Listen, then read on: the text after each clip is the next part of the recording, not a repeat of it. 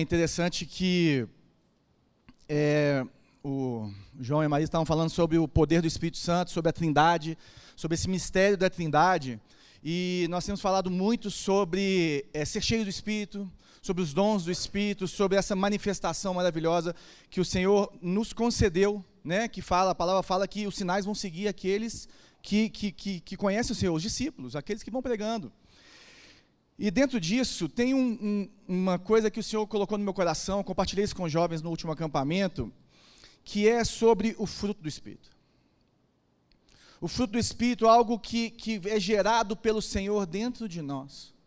Algo que transforma as nossas vidas, porque o cumprimento da profecia de Jeremias, em que o Senhor falou que Ele iria escrever a sua lei em nosso coração, ela é através do Espírito Santo.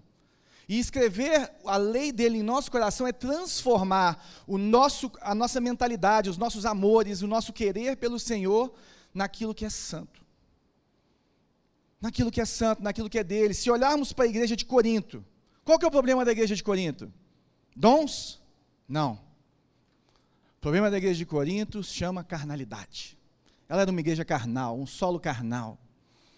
É interessante que o Timothy Keller escreve num livro que chama Pregação o seguinte: nenhuma sociedade civilizada colocou mais ênfase em resultados, habilidades e carisma do que a nossa ou menos em caráter, reflexão e profundidade. Essa é a principal razão pela qual tantos dos nossos ministros mais bem-sucedidos têm uma falha ou um lapso moral. Seus dons prodigiosos ocultaram a ausência de operações da graça em sua vida. Gente, eu queria primeira coisa aproveitar que o pastor Neif não está aqui e falar com vocês que nós temos um privilégio de tê-lo. Porque ele é um homem que demonstra o fruto do Espírito na vida dele. Ele é um homem que demonstra a ação da graça de Deus quando nós chegamos perto dele, e um homem que quanto mais eu conheço, mais eu admiro e mais próximo do Senhor eu fico. Eu fico pensando, e às vezes eu fico olhando esses grandes homens de Deus, como o pastor Neif, como o pastor Zezinho, que eu conheço de muito perto, como o tio Pedro, missionário, como tive um pouco de tempo com o Jim, que teve aqui, né, está compartilhando com a gente, e eu fiquei falando, Deus, o que, que esses caras têm em comum o fruto do Espírito. Todos eles têm defeitos, todos eles, se nós olharmos é, carnalmente, eles têm problemas para poder fazer aquilo que o Senhor chamou eles para fazer. Eles são bons em algumas coisas e ruins em outras, como você e eu. Só que a diferença, a diferença, meu irmão, é que a graça de Deus derramada através do fruto do Espírito neles, faz toda a diferença. Transforma aquilo que está ao redor deles transforma, porque eles têm, sabe, um caminhar com o Senhor, uma vida com o Senhor. E qual era o problema da igreja de, da Galácia? Não era um problema de caráter, era um problema de religiosidade. E é o outro problema que nós temos. Nós temos, de um lado, uma carnalidade que pode nos fazer, nos afastarmos do Senhor, porque o, o que, que pode impedir o Espírito Santo de governar a sua vida? O que, que pode impedir o Espírito Santo de, de liderar a sua vida, de ser o dono da sua vida, de falar, vai, de não ter medo, né, João? De não ter medo. O que, que pode impedir? O pecado, sim. Sim, o pecado pode, mas também a religiosidade. E Paulo combate a religiosidade na igreja da Galácia, a respeito das pessoal que estava judaizando aquela igreja, e começa a falar das promessas, e começa a falar daquele, do que o Espírito faz, do que é nascido da carne, do que é nascido do Espírito. E ele chega em Gálatas no capítulo 5, que eu queria que você abrisse aí nesse, nesse momento, e começa a falar o seguinte: vivam no Espírito. Gálatas 5,16 está escrito o seguinte: Digo, porém, andai no Espírito e jamais satisfarei a concupiscência da carne. Andai no espírito e jamais é, satisfarei a concupiscência da carne, porque a carne milita contra o espírito e o espírito contra a carne, porque são opostos entre si, para que não façais o que porventura seja do vosso querer. Mas se sois guiados pelo Espírito, não estáis sob a lei. Ora, as obras da carne são conhecidas e são prostituição, impureza, lascívia, idolatria, feitiçarias, inimizade, porfia, ciúmes, iras, discórdias, dissensões, facções, invejas, bebedices, glutonarias e coisas semelhantes a essas, a respeito das quais eu vos declaro, como já outrora vos preveni, que não herdarão o reino de Deus os que tais coisas praticam. Mas o fruto do Espírito é amor, alegria, paz, longanimidade, benignidade, bondade, fidelidade fidelidade, mansidão, domínio próprio. Contra essas coisas não há lei. E os que são de Cristo Jesus crucificaram a carne com as suas paixões e concupiscências. Se vivemos no Espírito, andemos também no Espírito, não nos deixemos possuir de vanglória, provocando uns aos outros e tendo inveja uns dos outros. Qual que é a ação do Espírito? Porque a primeira coisa que eu queria chamar a atenção nessa manhã é que um coração transformado por Jesus, um coração que tem o fruto do Espírito Santo, uma pessoa que tem o fruto do Espírito Santo, ela é diferente de um coração que se preocupa apenas com questões morais. Tratar questões morais, eu posso abrir esse texto aqui e começar a conversar com vocês no versículo 19, as obras da carne, e falar o que é prostituição, o que é impureza, o que são essas coisas. Eu posso falar um pouquinho sobre os, os, o fruto do Espírito, mas isso é trabalharmos na superfície. E eu queria falar um pouquinho na raiz disso. A raiz do nosso coração. Porque o problema, gente, é que muitas vezes nós queremos, imagina o João e a Maria chegam lá em, em, no Quênia e falam assim: não, o negócio é o seguinte, quem aceitou Jesus, tira o véu, você pega um terno e coloca para vir aqui, e nós vamos nos reunir desse jeito, o louvor tem que ser desse jeito, as coisas são desse jeito. Eles vão ter o quê? Uma aparência de crente para nós ocidentais. Mas o Espírito não aprofundou. E o que, que eles fizeram lá? Eles explicaram a trindade e o que, que o Espírito faz dentro de cada um. E esse é o recado do Senhor para a nossa igreja nessa manhã. Nós precisamos de, de olhar o que, que acontece, como que eu vou entender essa situação do fruto do Espírito. Porque no verso 22 está escrito o seguinte: mas o fruto do Espírito é amor, alegria, paz, longanimidade, benignidade, bondade, fidelidade, mansidão e domínio próprio. Contra essas coisas não há lei. Como assim que não há lei? Imagina uma lei contra você amar o outro, contra a amabilidade. Poderia existir? Ela não consegue funcionar. O que, que a lei faz? Normalmente a lei ela é negativa, ela é para coibir coisas erradas. Então ela é para prevenir as coisas de acontecerem, é para quê? É para segurar o coração mal, mas ela não muda o coração mal. Se nós voltarmos aqui em Gálatas, no capítulo 3, é, versículo 21, ele fala o seguinte: É porventura a lei contrária às promessas de Deus? De modo nenhum, porque se fosse promulgada uma lei que pudesse dar vida à justiça, na verdade, seria procedente da lei. O que, que ele está falando aqui é que a lei não consegue transformar o coração do homem. E por isso que Jeremias profetizou aquilo que ele profetizou. É por isso que o povo de Israel não mudou. É por isso que Deus falou assim: Eu quero obediência e não sacrifício de vocês. Porque eu preciso de uma coisa que flua de dentro para fora. Por isso que existiam homens que falavam assim: Mas eu profetizei em seu nome, Jesus. Mas eu curei, mas eu fiz isso, eu fui usado nos dons. Ele falou assim: Afasta-te de mim, eu não te conheço. Por isso que existiu Balaão, usado por Deus, mas não era um cara filho da promessa não tinha um coração transformado. Nabucodonosor.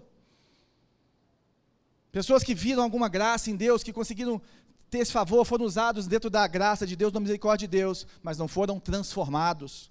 E esse é o desejo de Deus que nós sejamos transformados, de dentro para fora, uma coisa que flui. Então essa lei ela vem para coibir, mas por exemplo, eu posso coibir o roubo. Eu posso chegar lá na Finlândia e ver que o roubo quase não existe. Mas isso não muda o coração mal da pessoa. Isso não muda o desejo dela ter as coisas dos outros. Não muda a raiz do problema. Eu posso ter uma lei contra o assassinato que funciona bem, mas eu não vou tirar o ódio de dentro do coração dos outros. E é por isso que Paulo está falando aqui, ó, no versículo 23, que contra essas coisas não há lei. Sabe por quê? Porque a lei não resolve essas coisas. Sabe quem resolve essas coisas? O Espírito Santo de Deus. Só o Espírito Santo de Deus consegue transformar a realidade das pessoas. Só o Espírito Santo de Deus consegue fazer aquilo que Jesus falou para Nicodemos, você precisa nascer de novo, filho. E se nós pensarmos na pessoa de Nicodemos, quem que era? Um cara moralmente irrepreensível um homem que jejuava, que conhecia a lei, um fariseu, grande fariseu.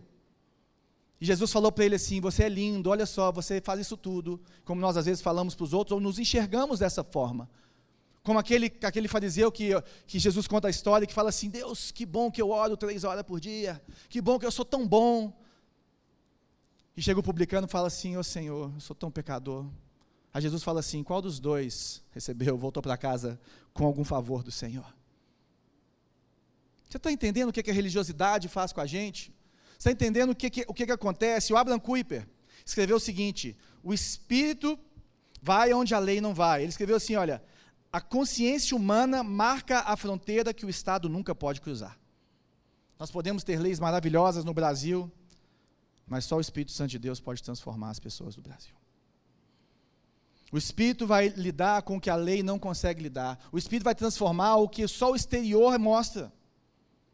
Tem um ditado em inglês que fala que nenhum homem é herói do seu criado. Sabe o que isso quer dizer? Que aqueles grandes heróis que nós temos, às vezes pessoas que vocês conhecem, às vezes vocês me olham e falam assim: nossa, ele fala bem, ele prega bem, olha o trabalho lá com os, com os jovens, com os adolescentes, lá, beleza. É, vocês não sabem quem eu sou em casa.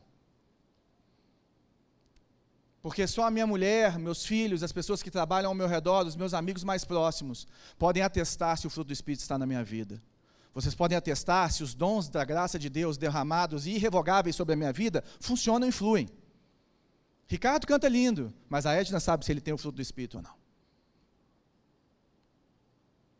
Quantos pregadores que nós conhecemos, quantos pastores que conhecemos, que quando a gente conhece alguém que está perto deles, fala assim: hum, ah, é. E às vezes isso é um conflito dentro de nós. Assim, como que o cara é tão usado por Deus? Gente, Deus usa quem Ele quiser, a hora que Ele quiser. Nós não escolhemos onde Ele derrama a graça e o favor dEle, porque a agenda do mundo é dEle. Ele usa uma mula, ele usa Nabucodonosor, ele usa aqueles. Quem Ele quiser. Mas a obra que Ele quer fazer na igreja, a obra que Ele quer fazer em mim, você começa de dentro para fora. De dentro para fora. Só quem te conhece sabe a concupiscência que existe em você. Cada um é tentado pela sua própria concupiscência. Sabe por quê? Quando nós começamos a trabalhar e pregar e ensinar as pessoas que elas devem cumprir uma lei, rituais, isso muitas vezes vem ao custo, sabe de quê? Da paz e da alegria da pessoa. Trabalhar com a lei, ela, ela pode tirar aquilo que na verdade o Senhor não tira da gente, que é paz, que é o que Ele dá, a verdadeira paz, a alegria que está nele. Sabe, meu irmão, quem te conhece sabe quem você é. E só o Espírito mostra isso. Só o Espírito mostra, sabe, só o Espírito que entrou em você, que transformou a sua vida. Só quem está perto de você sabe se você é uma pessoa transformada realmente pela graça de Deus. Esse é o primeiro ponto. O segundo ponto é o seguinte: o fruto do Espírito, ele é uma coisa só. Às vezes você começa a ler aqui que ele é no 22, tá? Amor, alegria, paz, longanimidade, benignidade, bondade, fidelidade, mansidão, domínio próprio. Aí você olha para isso aqui e fala assim: gente, olha só, eu sou uma pessoa muito mansa, muito amorosa e muito alegre. Mas eu não sou uma pessoa tão fiel. Fidelidade aqui também está tá ligado à coragem. Sabe aquela pessoa que fala a verdade na sua cara? Essa é uma pessoa fiel.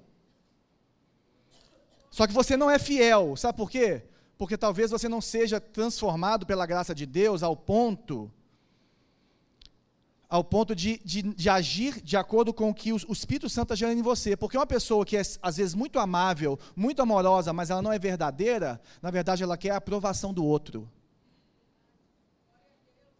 Isso aí você está agindo na carne, na formação que o Senhor te deu. Aí tem outras pessoas que não, ah, eu não sou tão assim amoroso, tão manso, não tem tanto domínio próprio, mas eu sou fiel. Sabe aquele briga de amigo, né? O amigo quando briga, todo mundo vai de voadora, né? Depois pergunta o que aconteceu.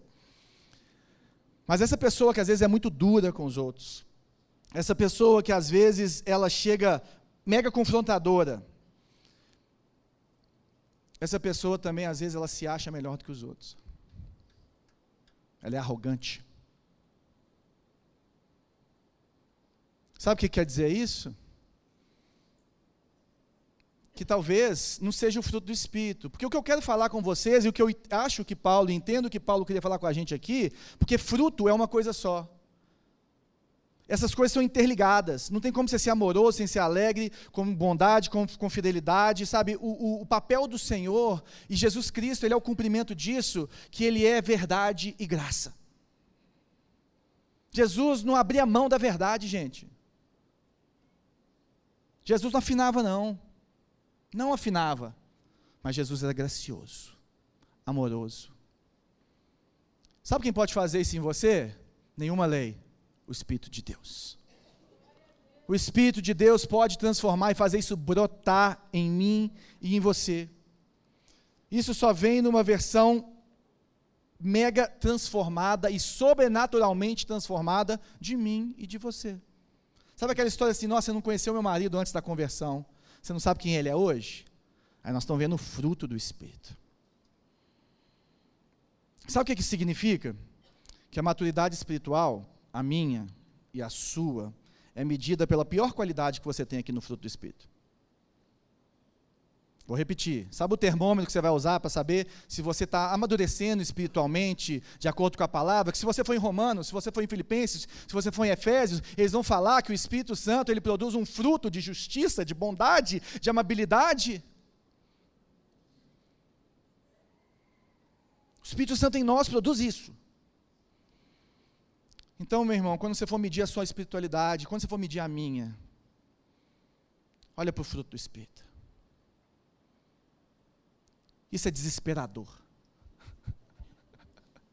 Eu não sei se você está conseguindo se segurar na sua cadeira aí, meu irmão, porque quando o Senhor ministrou isso em mim, eu não consegui me segurar, não.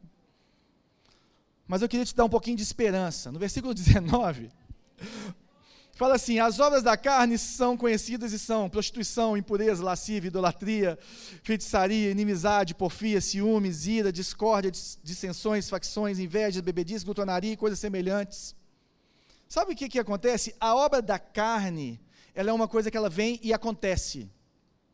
Ela não permanece. Você não vive na prostituição se prostituindo o tempo inteiro. Você vai lá, se prostitui e volta. Você se ira, peca e faz e volta. Você cria essas contendas. É uma obra. Ela vai lá, é feita e acaba. Mas o fruto, gente, o fruto é orgânico. O fruto é gradual o fruto ele vai nascendo devagar. E nós na igreja somos muito rápidos em acusar aqueles que estão chegando. Ah, mas você tinha que ter a paciência do Gustavo, você tinha que ter o fruto do Espírito. Fala, meu irmão, eu nem, o Espírito Santo nem se, se achou, nem sentou direito dentro de mim, e você já está trazendo um monte de regra, meu irmão, tenha paciência. Sabe o que é legal disso aqui, quando nós entendemos isso aqui com maturidade? É que a porta é estreita, ela vai se estreitando para cada um de nós à medida que nós caminhamos com o Senhor. Max Lucado fala de aliviar a bagagem, né? Que à medida que você vai caminhando, você vai aliviando a bagagem, deixando para trás aquilo que vai ficando para trás. Então, meu irmão, você não se compara com os outros e nem mede. Você mede você com você mesmo, em você com o Senhor, e o seu alvo, sabe, e o seu olhar está em Cristo Jesus. A versão exata de Deus. Sabe, então a primeira coisa que a gente tem que entender é que nós não podemos confundir os dons do Espírito com o fruto do Espírito. Os dons do Espírito, eles operam, eles operam, nós temos que buscar eles com zelo, e nós estamos buscando, sabe? E nós devemos sempre buscar e deixar Deus nos usar. Sim, sim, sim, sim. Mas tem um outro lado, o lado da maturidade do crente, que vem no fruto do Espírito. E é engraçado porque muitas pessoas que foram usadas, você vai olhar na palavra, foram usadas assim, sem ter o fruto do Espírito nela, ou sem ter um relacionamento com o Senhor, ou sem estarem motivadas pelo Senhor, ou seja, controladas pelo Espírito, no fruto do Espírito, foi palha. Eu não te conheço. Que obras são essas? Mas eu curei. No verso 17 fala o seguinte: Porque a carne milita contra o espírito, o espírito contra a carne, porque são opostos entre si, para que não façais o que porventura seja do vosso querer. Isso é maravilhoso também, gente. Às vezes a gente olha para isso aqui e fala assim, cara, eu nunca vou fazer o que eu quero, então, não é isso que está falando aqui. Tem horas que você vai querer o que Deus quer. Não sei se acontece com você, tem vezes comigo. Tem horas que você não vai querer o que Deus quer. Tem hora que a carne vai ficar mais alta, vai falar mais alto. Tem dias que você vai estar mais carnal, tem dias que você vai estar menos carnal. Mas sabe o que, que é maravilhoso?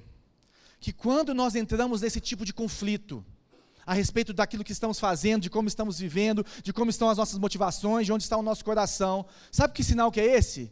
Que o Espírito está lá. Que você tem o Espírito Santo, que ele habita em você, que ele está transformando a sua vida, que ele está renovando a sua mente. Quando a gente começa, eu vejo, às vezes vem, vem as pessoas para mim e falam assim: Nossa, João, eu estou com um conflito. Outro dia chegou um falou comigo assim, sábado retrasado eu preguei, ele falou assim, vem em mim, falou assim, cara, você me deu um murro no peito, eu estou saindo daqui acabado. Eu falei, glória a Deus, irmão. Vai chorar em casa e vai ler a palavra e vai orar, porque é isso que nós estamos querendo aqui. Deus fez alguma coisa na sua vida, aleluia. Que bom que você está saindo daqui triste. Porque se você olhar para Ele, você vai ficar triste e feliz. Feliz porque Ele pode transformar a sua vida. Triste porque você tem muito para caminhar, mas que Ele é fiel, gente. Então é conflituoso. Sabe, a sua maior fraqueza, ela pode ser um sinal de que houve uma mudança sobrenatural em você, em seu coração. Mas não esqueça, o fruto do Espírito, ele é orgânico, ele vai brotando, ele vai fazendo. Paulo fala assim: olha, eu esqueço as coisas para trás, fico e prossigo para o alvo. Ele faz essa, usa essa figura, essa metáfora da maratona. Gente, maratona é um negócio desgastante, grande, tipo assim, que, que você precisa de ter muita mente preparada. O problema dela é o meio do caminho e não o começo. É quando a paisagem começa a ficar igual, quando você começa a querer, a querer desistir, quando as coisas começam a ficar distantes. A linha, e a linha, e quanto mais você corre, mais parece que a linha de chegada está mais distante. Essa é a nossa vida, meu irmão. Mas 1 Coríntios capítulo 13 fala que nós temos a fé, a esperança e o amor, e o maior deles é o amor. A esperança é de que Jesus está voltando. A esperança é de que ele vai cumprir aquilo que ele prometeu. Então a linha de chegada, gente, a gente sabe qual que é. Nós precisamos de entender que esse, existe esse conflito, mas que o Senhor é o mesmo e que o fruto do Espírito está brotando dentro de você. E que nós precisamos de buscar o Senhor, largar o pecado, claro, mas deixar que o fruto do Espírito funcione e aconteça dentro da gente. Mas como que eu faço para esse fruto crescer, João? Qual que é o segredo disso? A primeira coisa, e a, talvez, a, talvez a mais importante delas, é pensar não o que você faz, mas por que você faz. Não é o que você faz, mas por que você faz. Versículo 24. E os que são de Cristo Jesus crucificaram a carne com as suas paixões e concupiscências. Se vivemos pelo Espírito, andemos também no Espírito. Sabe, esse crucificar a carne aqui, gente, não é o mesmo de Romanos 6, nem, nem Galatas 2, não. Porque lá ele fala que estava crucificado com Cristo, no sentido de que Jesus morreu e eu recebo tudo aquilo que ele tem, uma coisa posicional em relação à nossa salvação. Aqui ele está falando de uma morte lenta da nossa carne. Aquele que crucifica a carne, e a crucificação é uma morte lenta, né? Aquele que crucifica a carne é, é aquele, aquele sentido que você vai matando ela de pouquinho em pouquinho, à medida que você vai caminhando, à medida que as coisas vão acontecendo à medida que você vai caminhando e vai andando, nesse, nessa guerra que existe entre a carne e o espírito. Sabe, o que é a natureza pecaminosa? Verso 16. Digo, porém, andai no espírito e jamais satisfarei a concupiscência da carne. Porque a carne milita contra o espírito, o espírito contra a carne, porque são opostos entre si, para que não façais o que porventura seja do vosso querer. Mas se sois guiados pelo espírito, não estáis sob a lei. Ora, as obras da carne são, e a gente vê aquilo lá. Olha que interessante, tem esse paralelo. No 18, se sois guiados pelo espírito, não estáis debaixo da lei. E no 16, andai no espírito e jamais satisfarei a concupiscência da carne, porque um milita contra o outro.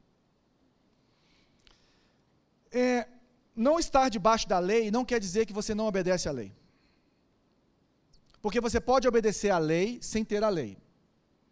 Estar sem lei, por exemplo, para os ímpios, né, para quem não estava debaixo do, da promessa ali de Israel, é que não tinha uma lei igual tinha a lei para o povo de Israel.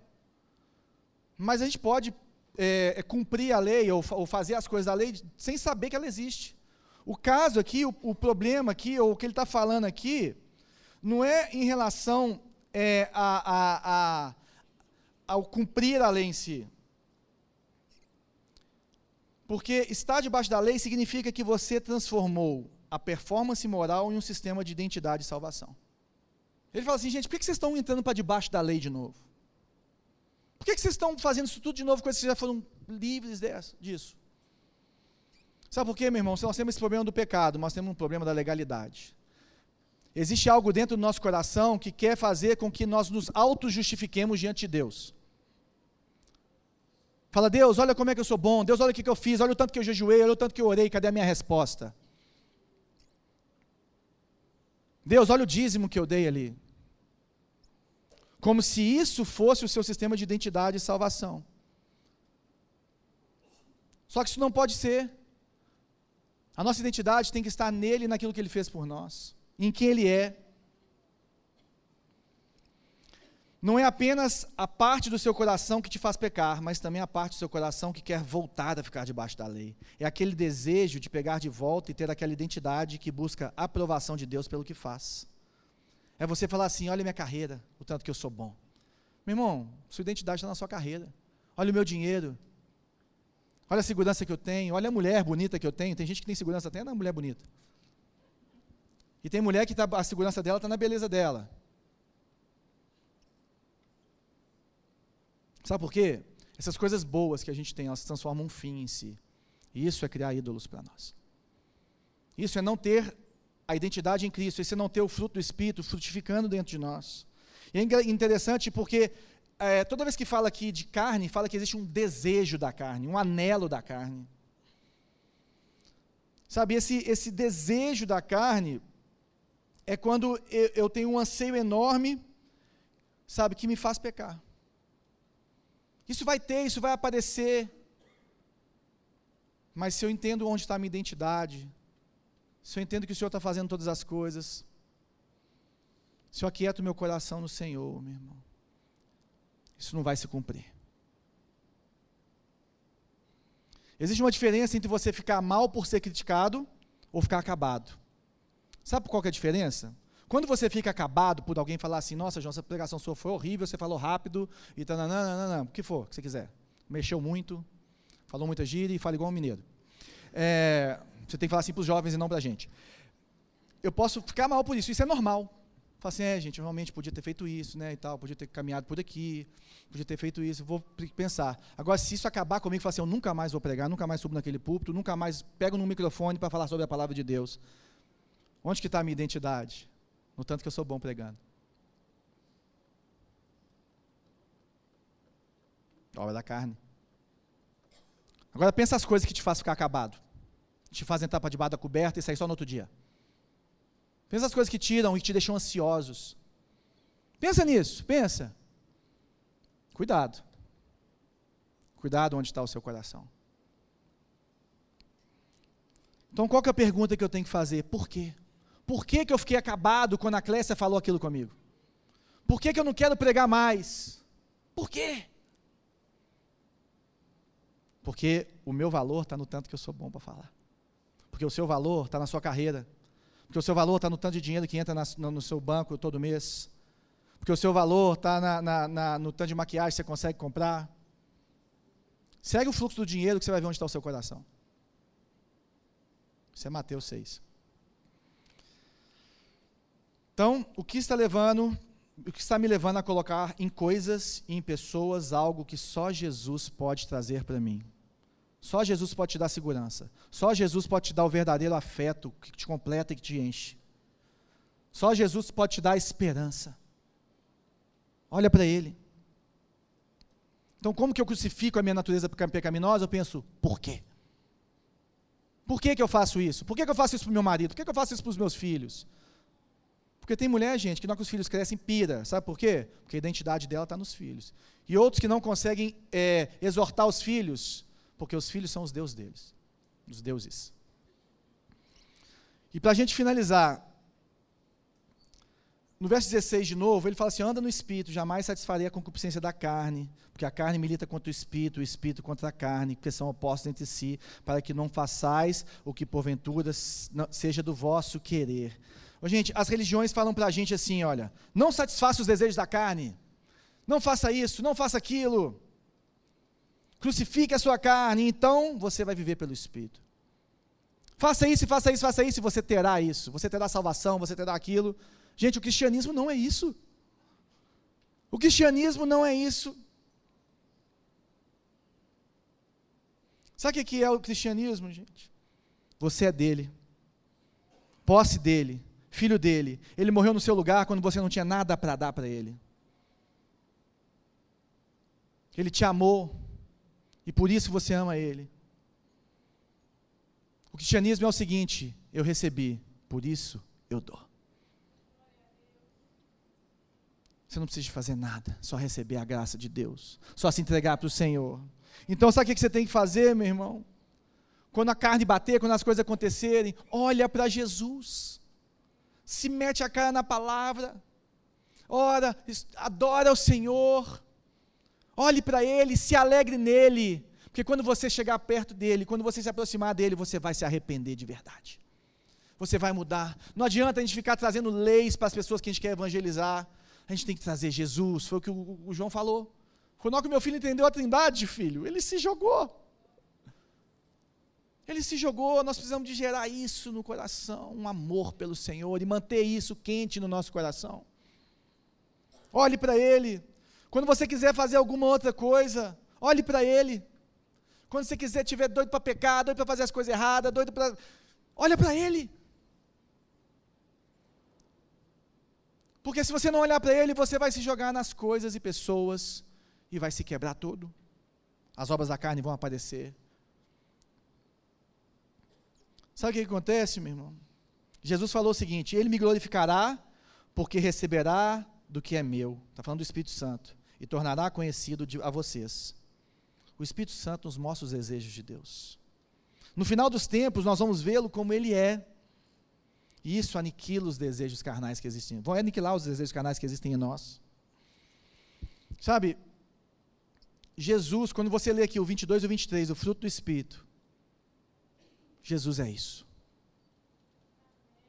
O Espírito Santo é Cristo em nós, ele produz isso em nós. E você é tão amoroso quanto você vê que ele é.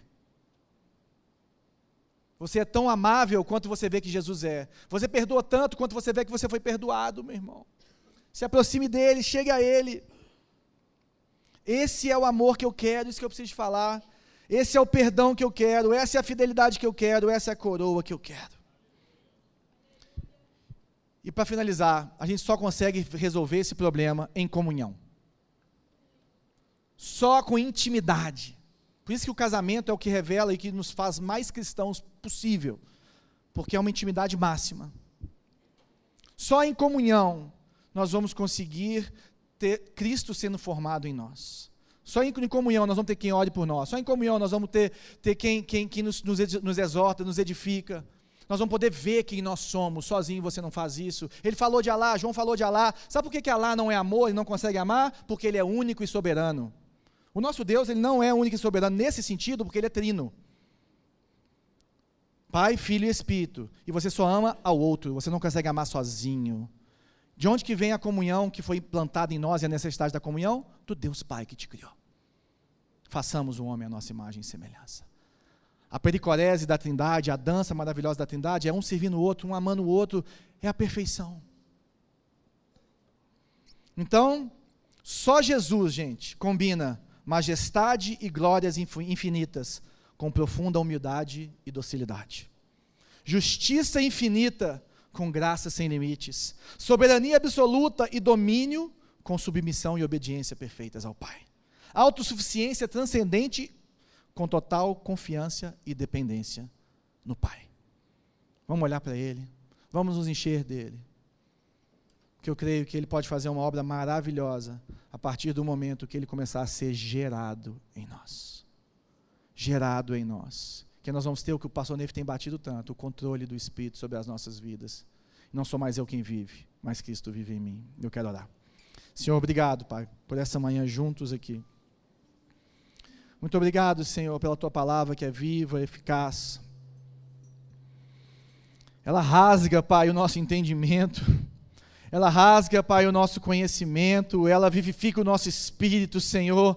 Ela sonda o nosso coração, ela revela, às vezes, o pior de nós para que o Senhor possa tratar e curar.